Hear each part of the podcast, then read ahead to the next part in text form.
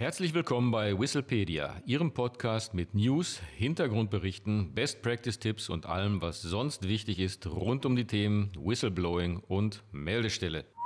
Auf geht's. Hier sind wieder Martin Walter und Stefan Reinwald. In unserem heutigen Podcast wollen wir einmal die Kompetenzen beleuchten, die erforderlich sind für die Personen, die mit den Aufgaben einer Meldestelle betraut werden. Wir wollen das unterteilen in juristische Kenntnisse, in Management-Know-how und in persönliche Eigenschaften. Und ich glaube, wir werden ein paar ganz interessante Erfahrungen machen. Fangen wir mal an mit den juristischen Kenntnissen. Was ist erforderlich für jemanden, der eine Meldestelle betreiben wird? Ja, zunächst einmal sollte die interne Meldestelle das Hinweisgeberschutzgesetz im Detail kennen.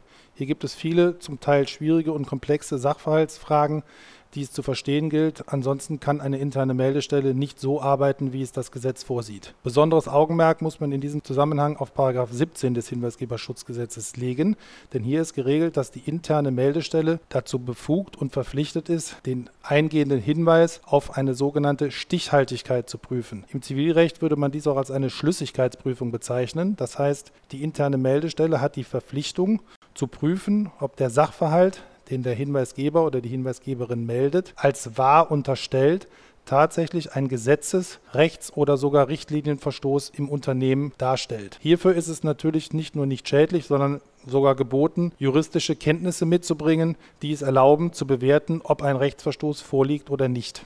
Darüber hinaus ist es mit Sicherheit auch dringend angeraten, Detailkenntnisse zum Betriebsverfassungsgesetz mitzubringen, da auch der Betriebsrat eine wesentliche Rolle im Prozess im Umgang mit Hinweisen spielt. Das heißt, die interne Meldestelle muss sich genau darüber informieren, welche einzelnen Prozessschritte auch mit einem Betriebsrat abzustimmen sind. Also lange Rede, kurzer Sinn. Es ist wichtig, dass die interne Meldestelle entweder von Juristen besetzt ist oder zumindest von Leuten, die tiefgehende juristische Kenntnisse mitbringen. Martin, aber juristische Kenntnisse sind nicht alles. Was muss die interne Meldestelle ansonsten noch für Kompetenzen aufweisen? Ja, ein gewisses Management-Know-how ist sicherlich erforderlich.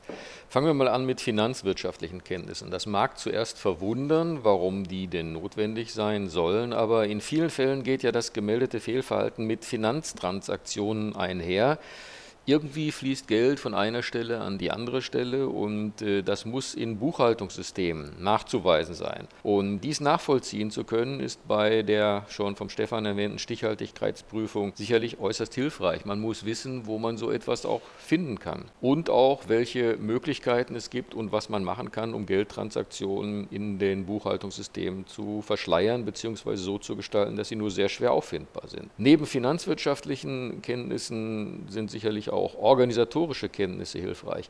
Einerseits erleichtern diese Kenntnisse über Aufbau- und Ablauforganisationen des Unternehmens oder der Dienststelle die Stichhaltigkeitsprüfung eingegangener Meldungen. Andererseits muss ja die Meldestelle und der Hinweisabgabeprozess selbst auch konzipiert werden und nachfolgend effizient umgesetzt werden. Wie man das macht, wie gesagt, dafür sind organisatorische Kenntnisse nützlich. Und ein weiterer Punkt, äh, eigentlich unverzichtbar, sind schließlich fundierte Kenntnisse im Bereich interner Kommunikation. Die Existenz der Meldestelle muss im Unternehmen oder der Dienststelle ja bekannt sein, ansonsten können und werden keine Meldungen eingehen. Und das zu gestalten, also wie ich so etwas mache, dass ich tatsächlich auch die Meldestelle bekannt mache im Unternehmen über die Social-Media-Kanäle des Unternehmens, der Dienststelle oder mit klassischen Aushängen. Wie man da agiert, das ist eine sicherlich auch weiter unverzichtbare Eigenschaft von jemandem, der eine Meldestelle betreiben soll. Ja, vielen Dank, Martin. Nun kommen wir zum dritten Punkt. Und aus meiner Sicht, wenn ich das sagen darf, ist das die wichtigste Thematik, die eine interne Meldestelle mitbringen muss. Das sind die persönlichen Eigenschaften. So wie bei jeder anderen Stellenausschreibung auch, muss jede individuelle Stelle durch Menschen ausgefüllt werden, die die persönlichen Eigenschaften mitbringen, die notwendig sind. Im Bereich der internen Meldestelle ist dies zunächst einmal eine gewisse Konfliktfähigkeit, die die interne Meldestelle oder die Person, die die interne Meldestelle besetzt, mitbringen muss. Es gibt kaum eine Meldung, bei deren Aufarbeitung keine Konflikte im Unternehmen oder der Dienststelle auftreten. Vor dem Hintergrund ist die Konfliktfähigkeit eine absolut notwendige Eigenschaft. Darüber hinaus ist sicherlich auch eine gewisse Menschenkenntnis und ein Einfühlungsvermögen erforderlich, denn Sie müssen sich vorstellen, dass eine interne Meldestelle sehr häufig mit Hinweisgebern zu tun hat, die sich in persönlich großer Not befinden und die aufgefangen werden wollen. Und damit ist es erforderlich, dass Sie auch ein entsprechendes Gehör bei der internen Meldestelle finden. Von ganz grundlegender Bedeutung ist darüber hinaus, das Thema Verschwiegenheit. Rechtsanwälte und Steuerberater kennen dies. Dort besteht schon von Berufswegen eine Verpflichtung zur Verschwiegenheit, weshalb es sich durchaus anbietet, Rechtsanwälte oder Steuerberater auch mit der Aufgabe einer internen Meldestelle zu betrauen. Das Gesetz sieht hier ganz eindeutig und unmissverständlich vor, dass Hinweise verschwiegen zu behandeln sind und dies muss durch die interne Meldestelle zwingend umgesetzt werden. Als vierte persönliche Eigenschaft ist das Thema Zuverlässigkeit zu erwähnen. Es versteht sich, glaube ich, von selbst, dass bei einer so sensiblen Thematik wie dem Betrieb einer internen Meldestelle nur wirklich zuverlässiges Personal eingesetzt werden darf, dass dies auch in der Vergangenheit schon unter Beweis gestellt haben sollte. Last but not least, es handelt sich hier nicht unbedingt um eine persönliche Eigenschaft, aber auch das Thema Fremdsprachen ist sicherlich etwas, was eine durchaus nicht untergeordnete Rolle spielen sollte, denn es ist nicht auszuschließen, dass auch Hinweise in anderen Sprachen als der Muttersprache eingehen. Von daher sind Fremdsprachenkenntnisse ganz sicher von Vorteil